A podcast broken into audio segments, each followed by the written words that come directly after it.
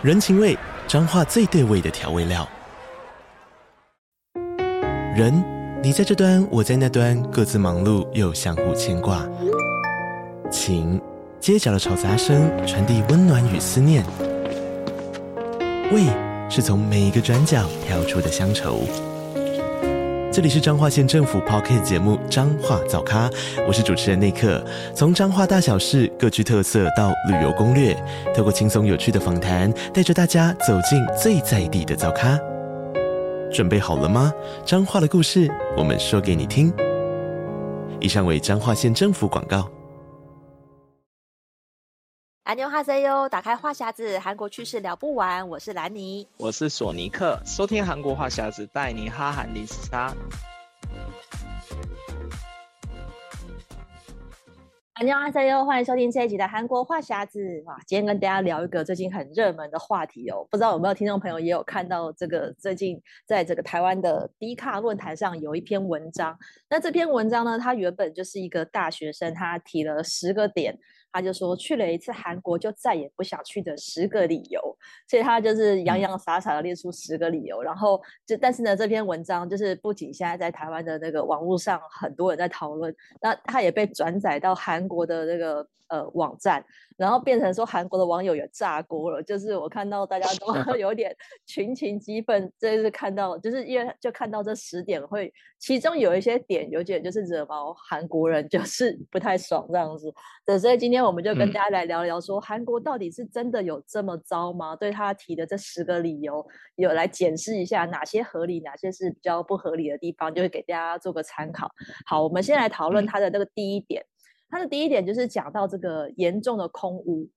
他就说去韩国的时候觉得说哦，那个空污好严重哦，然后那个经过汉江看到就是就是黄色的一片，然后就觉得说这种地方是不是哦，是不是会不会来几天就伤害到我的肺？就是 讲的有点很严重这样子。对，索尼哥，你觉得韩国的空气真的有这么糟吗？我觉得韩国的空气确实，韩国人自己都觉得自己的空气品质不好。因为他们都会有那个每天每天那个气象都会报说今天的米塞蒙级就是 PM 二点五的指数是多少，确实有的时候严重的时候就是会感觉天气灰蒙蒙的，嗯，对。然后因为大家最近这之前因为疫情关系嘛，所以都戴口罩。然后有些人后来也觉得，哎，戴口罩确实还就是比较，因为反正明空污也很严重嘛，对对。然后觉得戴口罩确实就是比较好一点。但是我、嗯、我这后来想想，哎，奇怪，台湾的空污有有那么好吗？然后我又看了一下他的 ID，知道哎台中，然后就想，嗯，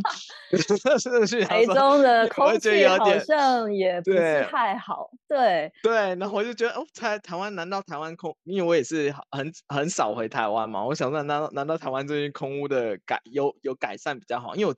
以前来韩国的时候，我反而会觉得韩国的空气比台湾好，因为我以前是住在台北嘛，然后常常会往返新北跟台北市之间，然后因为台湾主要是因为摩托车比较多，所以那那时候我对台湾的空气印象也没有说，哎。台湾空气有那么好？反正那时候来韩国，因为韩国的交通上大家都是开汽车嘛，然后或者是大大众交通运输，所以感觉上那个空气的品质，我反而觉得韩国会好一点点。虽然最近也是因为那个 Miss 谢梦洁关系，所以也差很多，但是也没有到他所说的那么夸张。对，兰你觉得呢？你的空屋的问题是怎么样？对，其实我看到这一点就有点问号，因为我觉得说，其实以台湾的立场去批评韩国的空气，我觉得好像有点说不过去。因为就算虽然是我是住在台北，我觉得可能比其他县市嗯好一点，比如说台中之类的。可是我觉得，因为我们的摩托车太多了，然后我发现有一些公车啊，也是会，你如果就是骑那个 U-Bike 在公车后面，那个排出来有时候是有黑烟，我也是有时候会觉得天哪。就是会觉得那个空气突然变很糟，嗯，所以我觉得台湾就是像台北这种摩托车聚集的地方，空气也没有很好。我也是回想我在韩国的时候，我觉得韩国空气，我那时候觉得还也不算太差。可能是因为我在江南地区，嗯，然后的确路上也都是开车的为主，没有什么摩托车，所以我那时候我其实以前生活在韩国的时候，我其实没有觉得韩国空气不好。所以我就想说，他去几天就深、嗯、深刻的感受到韩国空气好差。我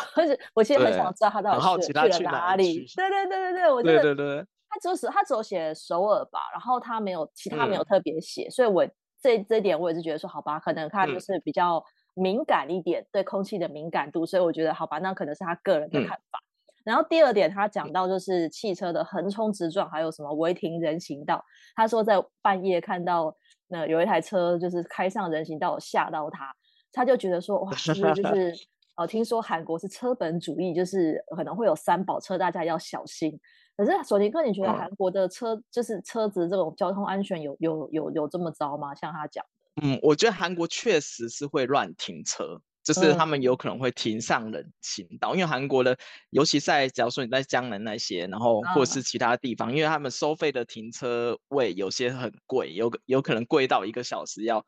五六千都有，哦、所以有些我觉得是要看人呐、啊，有些车人就会想说啊，那反正我就停上人行道，反正这个地方很少在拖。就是拖掉，或者很少在罚款，他就会停上去。我觉得确实有可能，但是直接开上人行道，我觉得比较少。这个可能有可能他真的是要开上去停车的状态被他对对对对对，所以他就觉得说，哎，怎么会有人开上人行道？我觉得一般人不会开上人行道，除非他是要去就直接停在人行道，就是违停，那确实是有可能。嗯、但是说车本主义，我觉得这有点夸张，因为韩国的话基本上还是。车子会让人，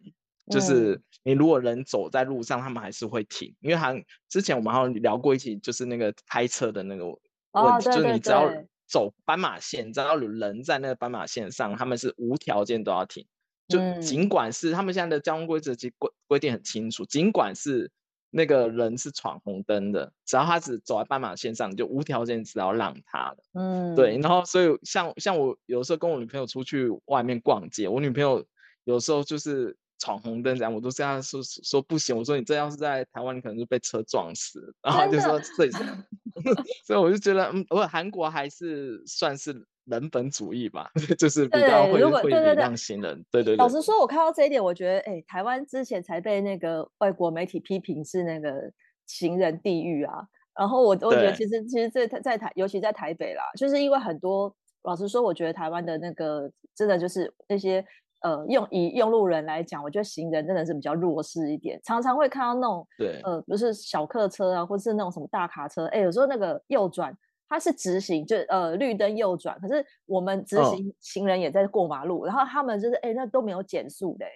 那个转弯都是开超猛的，我有时候是都是很很，有时候我过马路也会害怕。我觉得真的就是他在在在台湾的行人很没有保障。嗯，然后你说因为我回台湾的时候，我会习惯习惯让车，你知道吗？就过马路的时候，我都是闪，我也会，我也会车的那一个。但是我在韩国的话，我就会觉得车子会停下来。就是这感觉是不一样，只、嗯、是在台湾，你看车子冲过来的时候，你会习惯哎往后退，我还是先不要过马路的那种感觉。没错，因为对对对，我我觉得台湾真的会会觉得就是车子比较没有礼让行人的这种这种感觉。然后就像我发现在，在比如说像我有时候是骑 U bike，然后 U bike 跟斑马线就是就是在一起的嘛，同就是隔隔隔壁而已。所以我骑的时候，我会遇到就是很多车子。他看到他觉得行人快走完了，他就准备要转。嗯，但是我会，我也是会先想要先等行人先走完，我再骑过去。我明明我们的绿灯好像可能还有二十几秒，然后这些右转的时候就迫不及待要右转了。然后我都担心说，那、嗯、我已经让了行人，然后现在又要让车子，那我什么时候才可以过？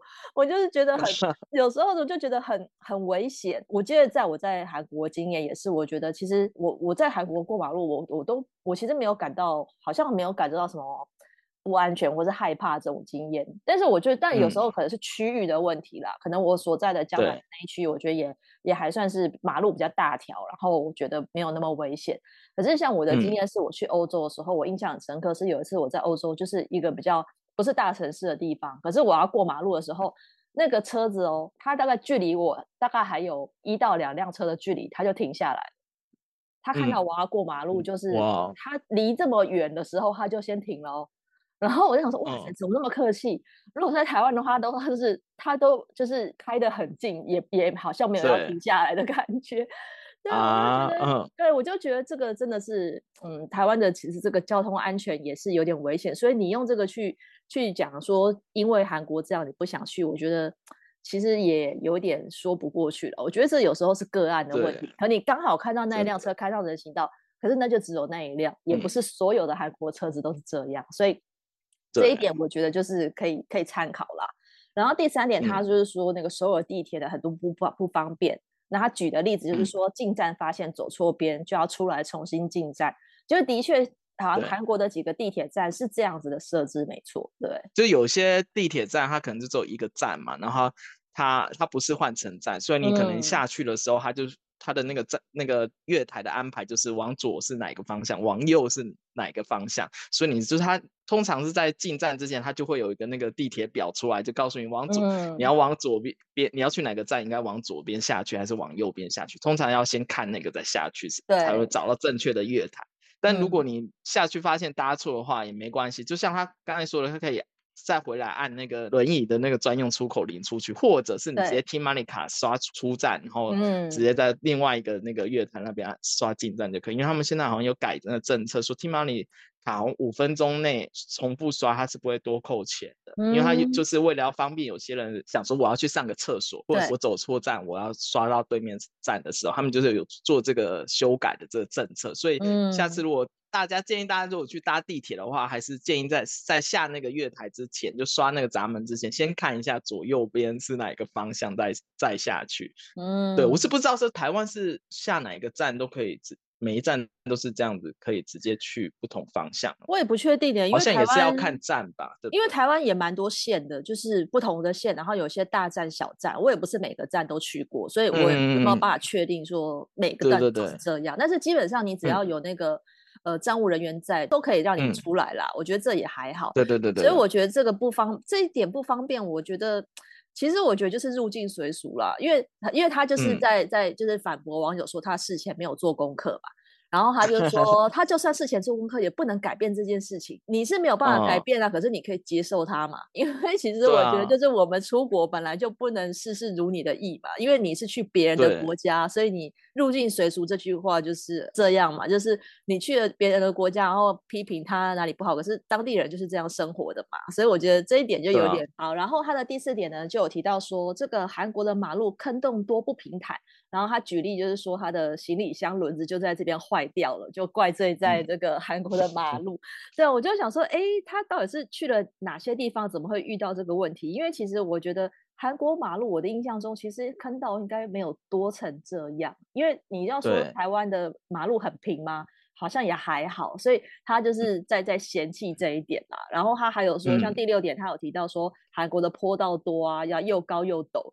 就是他对于韩 国，就所有的这种地形，对他来讲，他就觉得很冲击，就觉得说，哇塞，他拖行李，他一直在讲说他拖行李箱，然后上上下下，然后轮子又被坏掉，所以他可能就是怒气有一点旺，就是一直觉得 韩国的路害到他。但是这个是地形的关系，我觉得，我觉得这地形的关系好像没有办法说这是韩国的不对，人家就是首都就建在这个地方，对吧？而且韩国。都有很平的地方，这虽然韩国就是这种丘陵地比较多，就是确实会上上下下，但是也不至于到那个行李箱的轮子一两次就坏掉。说实在，因为像我自己的行李箱，我也是用了好几年，然后就是韩国、台湾这样一直走了好几趟也没事，所以我反而有点好奇，他是用哪一间的行李箱？对，到底是行李箱的问题还是马路的问题呢？对，对啊，就即使一般的行李箱正常上上下下也不会坏。对，也不会不至于到就是说，哎，就几下就坏，有可能它刚好就是撞到，或者是它里面东西装太多，也有可能。就是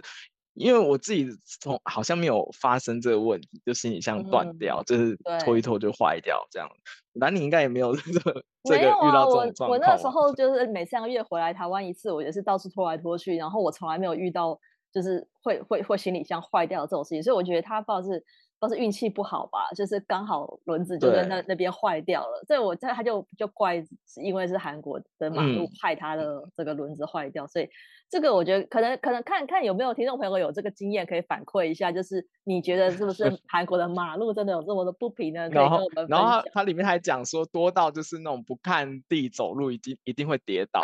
但是我觉得本来就不应该不看地走，就确实还要看地，但而且。但是韩国人很多都是走路也是一直看手机，但是他们也没有到就是一直跌倒一直跌倒的程度。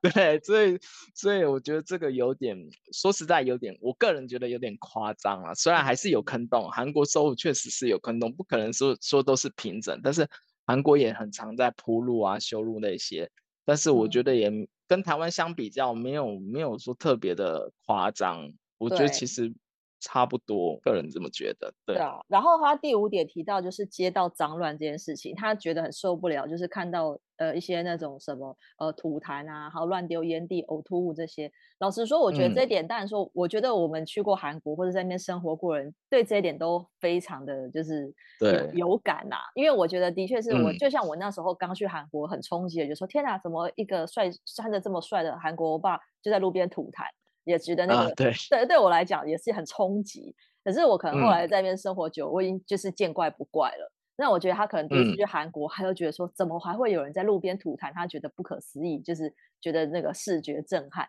那我觉得这个事情，就是我觉得这的确是，的确就是韩国一个呃，我们不不觉得说比较不 OK 的地方是没有错。可是这个、嗯、这一点真的是，因为好像已经没有办法改变，就是他们的习习性吧，尤其是韩国那种。老人啊，然后跟那个就是韩国的男生，特别就是对于吐痰这件事情，他们觉得没什么。对，所以我觉得你，我觉得你就避开就好了。嗯、我觉得这个就是避开就好。其实他也不会没有到随地吐痰的的地步，可是他们会固定在呃，我记得他们连抽烟也是固定在地铁站出来的某一块区域，就是大家都会在那边抽，然后烟蒂的确就是会乱丢。可是我那时候也是觉得说，难道是这个地方就是？是容许大家在那边 抽烟，所以大家都是站在那。因为我感觉边走边抽的人是比较少，可是我反而觉得在台湾的路上边走边抽的人非常多，尤其是在那个骑楼底下，然后在那个店家门口等位置的人。所以我我就觉得说，你走每次经过一些餐厅或就是有人在等位置，什么在路边聊天，这种就是抽烟的人非常多。我反而觉得在韩国好像是某个区域才会有。不知道索尼克觉得，嗯，因为韩国有的时候他会，现在已经慢慢越来越多地方会规划那个抽烟抽烟区，嗯、就这一块就是抽烟区，然后让大家都去那边抽烟，然后他就会有那给你放那个烟蒂的那个。垃圾桶啊啊之类的，嗯嗯，就。他已经慢慢开始在管理这些抽烟的人，然后吐痰啊，或是呕吐，我觉得那确实是有，因为韩国也很多人会喝喝酒嘛，喝，对，就你尤其吃到凌晨，嗯、就是确实会在路边吐，确实。但是我感觉韩国这边也也有慢慢一直在加强那个公共环境那种街道的整洁，所以他们有派就很多清扫员。所以每天早上都会看到有人在那边做清扫，嗯、然后甚至是洗地车啊，也很常出现。嗯，对。但是你说叫人家说啊、呃、不吐痰啊，不呕吐，我觉得这好像短时间好像韩国好像。的人民很难改掉这种习 惯，因为我感觉韩国人就是会就习惯性的咳痰，不知道哪里有 有有有，我觉得就是有了有些人走在路上就开始啊，然后就开始要吐，我觉得这些还是需要一段时间。嗯，就像早期台湾人，就是有些人会在吐那个槟榔渣，有没有？就是路上会看到一就是一坨一坨红色的这种，所以那时候我就觉得哇，你就会你会觉得说就是要。就很害怕遇到这样的人，可是现在已经有比较少了。我觉得那个大家的公德心有提升，嗯、所以我觉得台湾已经有在落实，比如说呃，不要随手乱丢垃圾啊，然后什么，或者说以前我记得小时候路上也会有吐大便嘛，现在也比较少看到。所以我觉得这个的确是需要与时俱进，就是需要一点时间去改变大家的这个、嗯、这个观念。可是韩国，因为这个真的是很根深蒂固，我觉得这个比较难。那我觉得 就是你的确它其实是一个缺点，没有错。就是你如果不能忍受，那我觉得也、嗯、也也可以，也很合理。然后，但是很多韩国网友啊，我看到他们的评论，就是说他们也认同，就是街道脏乱这一点。但是有几个人呢，就就有留言说。哦，那那像你们台湾脏街道也没有很干净啊，乐是你们都跟 你们都跟蟑螂同行吧？哎，好几个人都留言那个台湾蟑螂好多这件事情，我就觉得哎，真的耶，因为我后来才才仔细回想说，我真的在韩国几乎没看过大蟑螂，因为可能是气候的关系，因为台湾很潮湿嘛，嗯嗯、然后那个台湾又有些那种路，你只要住在那种楼下是卖吃的，或是那种小吃、嗯、小吃摊聚集的地方。尤其现在夏天，那个大蟑螂多到很可怕，就是到处是那种小强。可是我记得我在韩国的时候，嗯、因为我住在 Officetel，然后我我路过的地方，可能我真的就是几乎没有看到过。我就觉得，哎，会不会是韩国人就是对于，嗯、就是这个蟑螂对他们来讲是一个很大的文化冲击？有可能是这样，所以我就说，我们我觉得也是要看住的地方。我觉得，因为韩国，如果你是住在那种餐厅旁边，那我觉得也有可能会有出现。但我记得我以前住，我以前住东庙那地方也不是，那地方也不是说非常干净的一个区域，但是还是很少看到小强。嗯但是我我印印象中一年应该可以看到个一只两只吧。然后但是每每 每看到就是大概会出现在你面前的小强都是非常厉害的，因为我记得我以前就遇在韩国遇到小强是会飞的，但台湾不会飞，好像、嗯、台湾的小强不会飞。台湾那个、啊、台湾也会飞吗？我跟你讲，台湾那个大蟑螂大到很可怕。我上次才在捷运站的厕所一出来，然后遇到一只。就是飞朝我飞过来，哎、欸，大到我以为是一只蝴蝶，你知道吗？我想说，有这么夸张？真的很大一只，我就想说什么昆虫，就是非要飞到我小腿上，赶快拍掉。然后我就转转、嗯、头一看，哎、欸，是一只大蟑螂在地上，我真的快吓死。我想说，怎么会有这么大？哦、就是那个，因为你知道那个大蟑螂，它会就是真的会振翅飞向你。哦，我觉得那个真的很恶心。那这有点恶。对，所以我在想说，你看嘛，现在很多韩国人在夏天来韩国观光，他要是看到，嗯、我我觉得他们会吓死。因为你在韩国，假设你在韩国很少看到会飞的大蟑螂，然后你来，你真的会，你可能可能就会有一个韩国人在韩网写下说，十个我再也不去台湾的理由就是蟑螂太 多。小强，对，我觉得这个就是个人感受，因为就是很害怕的人，他就会觉得我会因为这个再也不去那个地方。所以这个网友他真的真的是他不能忍受的点，嗯、所以他真的是再也不想去韩国。所以我觉得这个就是每个人都有自己的地雷啦。嗯、那对他来讲，就是他有这十个地雷这样。然后这个第七点的话，嗯、第七点是最让大家攻击，就是台湾跟韩国网友都攻击他的一点，就是他说插座跟电压都跟台湾不同，然后以至于他的那个吹风机没有办法使用。嗯、然后他因为长头发。嗯他也不就是要要用一个他专属的吹风机，然后后来索性不能不要洗头，也不吹头发，他觉得很困扰。嗯，然后很多网友就说奇怪，这个插座跟电压其实。欧洲也有这个问题，啊，还是你都不要去了？就是这个好像不是韩国的问题吧？对啊，我觉得你去哪一个国家，你都要配合人家的那个电压跟 插座，对所以才会要买那个国际万用插头嘛。现在不是大部分的电器都有支支持国际电压，其实你只要插一个那个转接头就可以用。对啊，是我觉得不是太大的问题，而且很多韩国的现在甚至有些民宿都他直接把插头直接做成国际转换插座，嗯，就是你不用特地去拿一个转换头直接插就可以用，嗯、所以我觉得这也是就是我觉得已经有慢慢在改善，而且我个人觉得这不不不会造成我太大的不便，因为你都既然知道。你要出国了，你就要先去看一下你的那个，如果你是自己一定要带吹风机的人，对对，对，就是。你就出出门前，你就是先去做一下功课，是不是要买一个转换插头，或者要买一个变压器，或者借个变压器之类的。嗯，对啊，所以我觉得这个好像也不是太大的问题。那你觉得？因为其实现在很多电器都有做国际电压吧？你说像那个充电线，嗯、充电线，或是很多饭店还连那个 USB 的插座都有了，所以你你连插头都不用。啊、然后像就是、嗯、就是呃，吹风机也有一些是有那种国际电压的，就是一百一到两百二都可以用的。所以我觉得这个现在已经是很，我觉得现在已经进步很多了。就是你早期出国的时候，你要带变压器，你要带转换插头，什么很多。可是现在已经比较方便了一点。而且真的话说回来，难道你就是不？你觉得其他国家没有这个问题吗？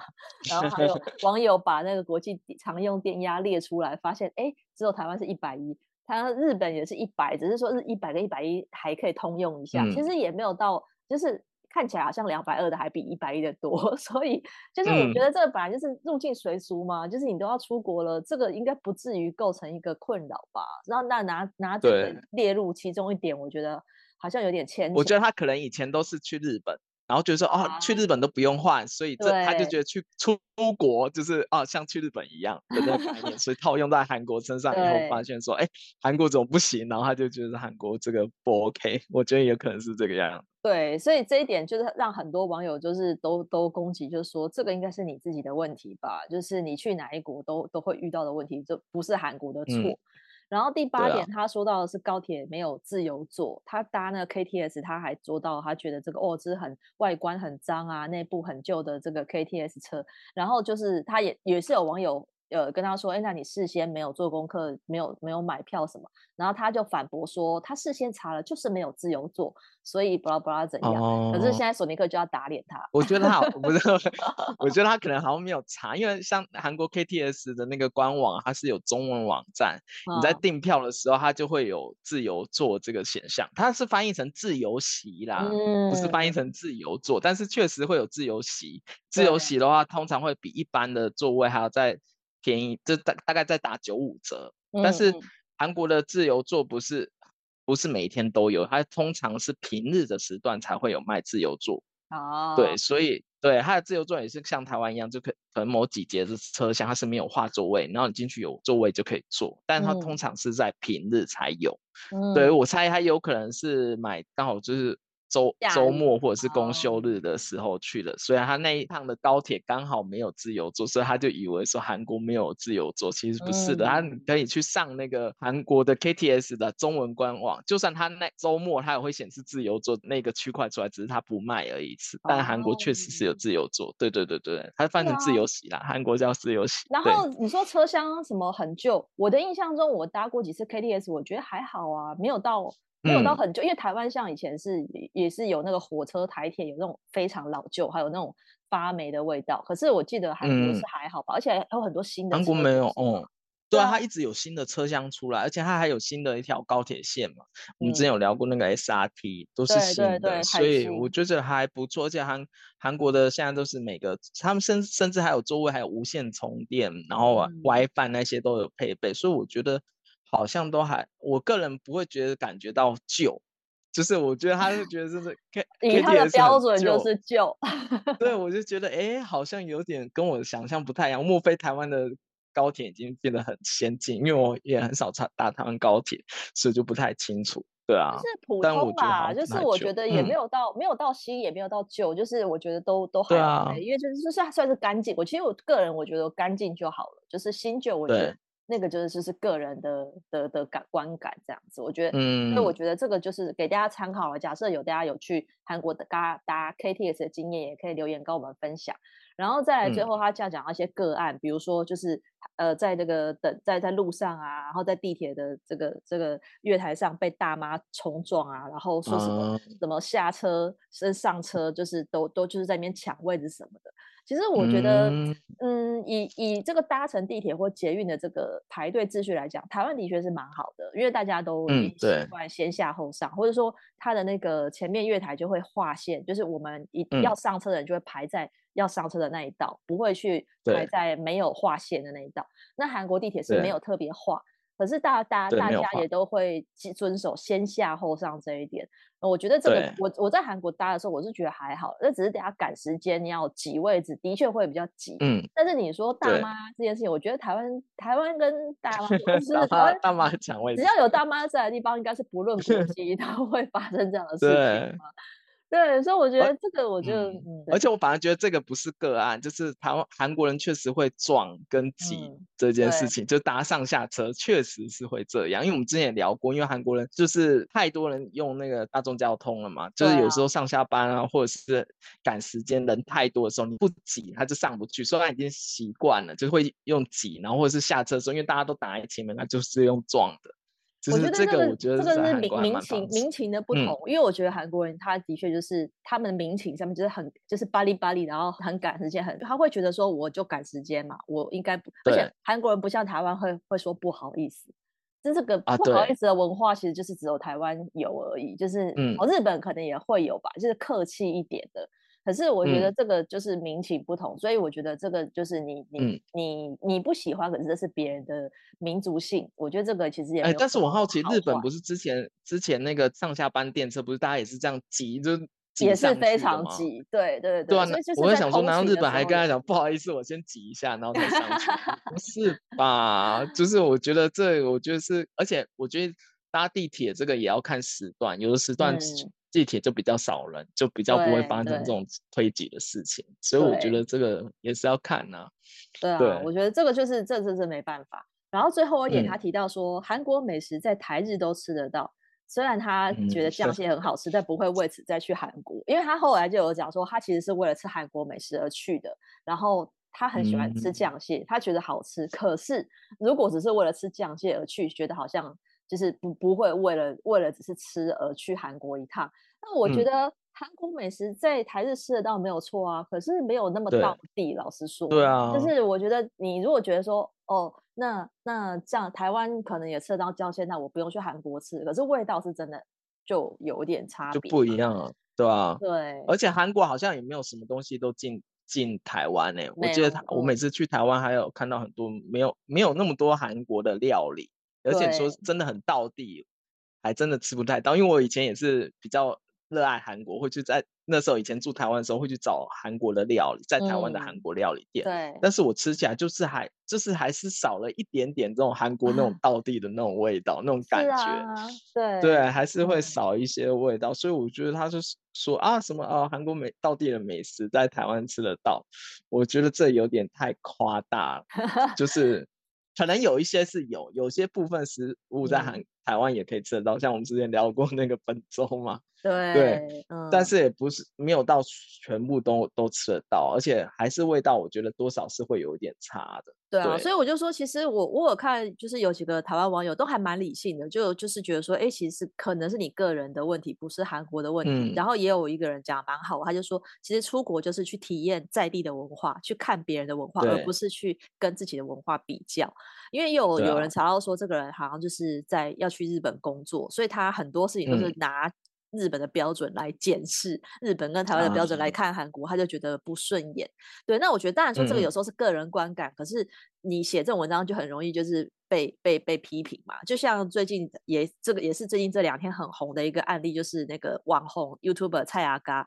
蔡阿嘎他就是推了一个影片，是他去日本、嗯、超难吃的连锁店，然后一直说什么哦这难吃的地雷店，大家千万不要来。然后那个影片里面就是他点了四五家店。就是什么，包括什么吉野家啊，嗯、什么松屋这种，就是连锁的快餐店，然后去人家店里面批评说是多难吃，然后什么什么，然后这个影片呢，因为本来就是浏览人很多，然后后来就是因为他批评的太多，然后被网友攻击，所以他就下架影片，变成改拍一个道歉影片来来说啊，他们态度不好啊怎样？其实我觉得，因为。索尼克也听说了这件事情嘛？你看到索对蔡阿嘎这个，你感觉怎么样？哎，因为我觉得毕竟吃东西都是个人的感官嘛，因为有些人就觉得这东西是是好吃，但有些人就觉得这东西不好吃嘛，嗯、所以都一定会正反两面。然后他就只，而且蔡阿嘎是比较算是台湾比较代表型的 YouTube，他的他的点他的订阅人是那么多，而且直接在人家店里面说啊，这东西很难吃，然后我觉得这样好像有点不太好。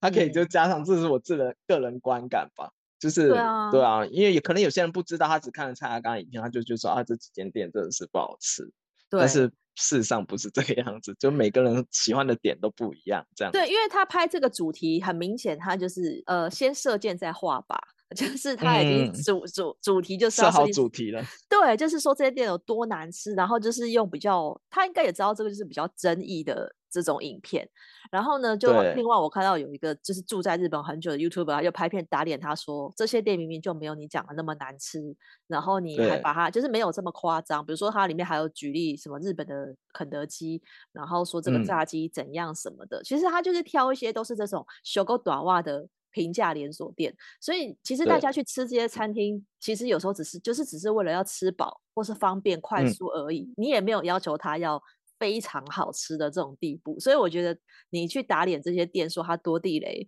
好像有点有点故意啦。因为他们这些店能能存活，不是因为太多好吃，它就是因为方便。我猜他应该已经先设好，就是我这个主题是要拍地雷店，所以他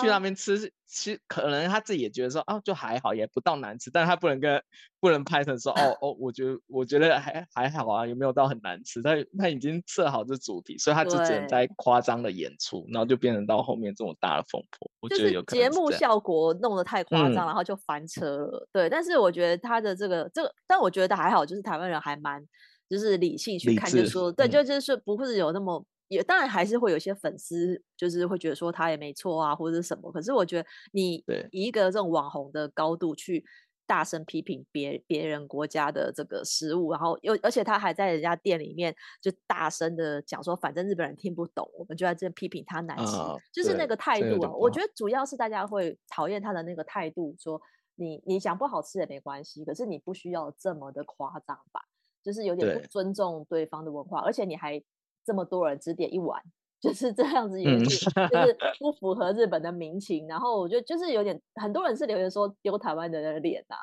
我觉得也是，就是的确是好像你你你把那个节目效果用的太夸张了，然后就就会引来这种比较大家会觉得很不舒服，对啊。所以我就觉得有时候你当然说个人观感，就是我们也不是说多喜欢韩国，然后就是一直说韩国多好多好。我们有时候也跟大家聊说，哎，我觉得韩国哪里不好或是什么。可是我觉得有时候就是。去接受对方的文化，然后去，你可以，你可以就是学习，或是去看人家。那你你不接受，但是你也不用去批评到这种地步，嗯、因为有时候那就是一个文化差异嘛。或者他嫌弃说那个什么日本这个面很咸，其实我也是记得我去吃日本拉面的时候，也有吃过几家就是很油很咸的，嗯、然后我才发现说，嗯、哦，日本有些拉面的确是特色就是油又咸，啊、是他，但是他们现在有一些店是可以减。减盐减油的，它其实是可以调整的，只是说日本的那个那些店，它本来的配方就是这样嘛，它不会为了、嗯、搞不好日本人觉得那样才道地，对、啊，搞不好日日本人觉得那样才是他们道地人的 吃法，然后我们是用我们的观点啊，觉得这太咸，然后然后觉得日本人觉得说啊，这才是正常，就是每个地方都不一样，就是切入的角度不同而已。对，就像我不知道你有没有吃过那种日本的和果子，我也觉得哇，超甜的，这怎么吃得下去？嗯、要配茶才可以，啊、因为很多台湾人的标准说，哎、嗯，这个很好吃的不甜。就是 我们是以不甜认为是好吃，可是人家觉得甜才是好吃，所以我觉得连这个食物的这这个感觉本来就是很很个人啦。所以我觉得，就像我觉得，如果不管去哪个国家，嗯、不管你去日本也好，你去韩国也好，如果这东西不好吃，其实你就说啊，不合我的口味这样子。但是他们很显然是为了拍片啦，所以我觉得这个就是有一点有点故意设定的主题这样子。对啊，其实、嗯、其实有就是对于这种国家的这种，有时候像索尼克之前也也有曾也有遇过一个例子，好像是有这种文化上的的这个。对对对对，那也是一个那也是一个布洛克啦，然后他那时候也是、嗯、他那时候住的一个民宿还算蛮有名的，然后他是走平价民宿，嗯、就是有上下铺的那一种啊，他一个、嗯、一个晚上才八百块台币的那一种，然后他就觉得说啊，这个民宿怎么呃。地暖不够暖啊，或者是热水来的不够快啊，然后还有没有帮他搬行李之类的？我记得那个时候印象很深刻的是，我有就是我发文说好像不太好这样子，然后他就连带的变成我也被攻击到，然后还 特地拍一个影片，就说你看我去冬天我去洗澡，我开这个热水，然后要等差不多三十秒才会，嗯，那那个烟才会出来，就才会有热气出来这样子。我心里想说，嗯，这好像也不，你如果既然是住这种平价民宿的话，你就不要太拿那种五星级酒店或者四星级酒店的那个要求的，对，因为通常会去做那种上下铺啊，那种青年旅馆或者青年的那种比较平价的那种那种民宿，通常就是它可能是比较老的房子，然后比较老的管线，对它那种管线不是说它的那个那个那个热水器出问题，它就是因为管线比较老，所以它可能热水来的会比较慢。那你就 洗澡之前，你就先把它打打开热水，让它先跑一下，然后三十秒再进去洗。这样我觉得不是什么很困难的地方，但是以可能在就他的角度来讲，他就觉得这东西很差，就是这这个东西是不好的，然后他要让大家知道，嗯、然后就变成就是后来就造成很多误会。然后我就觉得有的时候，嗯、尤其是像那种比较有点知名度度的，不管是网红还是。部落客，然后他在比较公开的平台讲话的时候，我觉得还是尽量就大声称赞，然后小声批评嘛。因为 假如说他这这东西可以做到让你称赞的地方，通常是那个店家已经努力了很久，才会发现这个优点。但是像那种缺点，有可能是他是一个小的失误，他就可能会让你看见，或者是让人发现说啊这个东西不好，但是你就放大那个缺点，我觉得。多少来讲有点不太公平，对，而且后来看了以后发现说啊，确实就是有些地方是夸大，而且有有那个事情，我觉得跟这个也很像，他可能已经有有有一个点已经激怒到他，然后他就觉得、嗯、啊，其他东西他都可以找出缺点，对，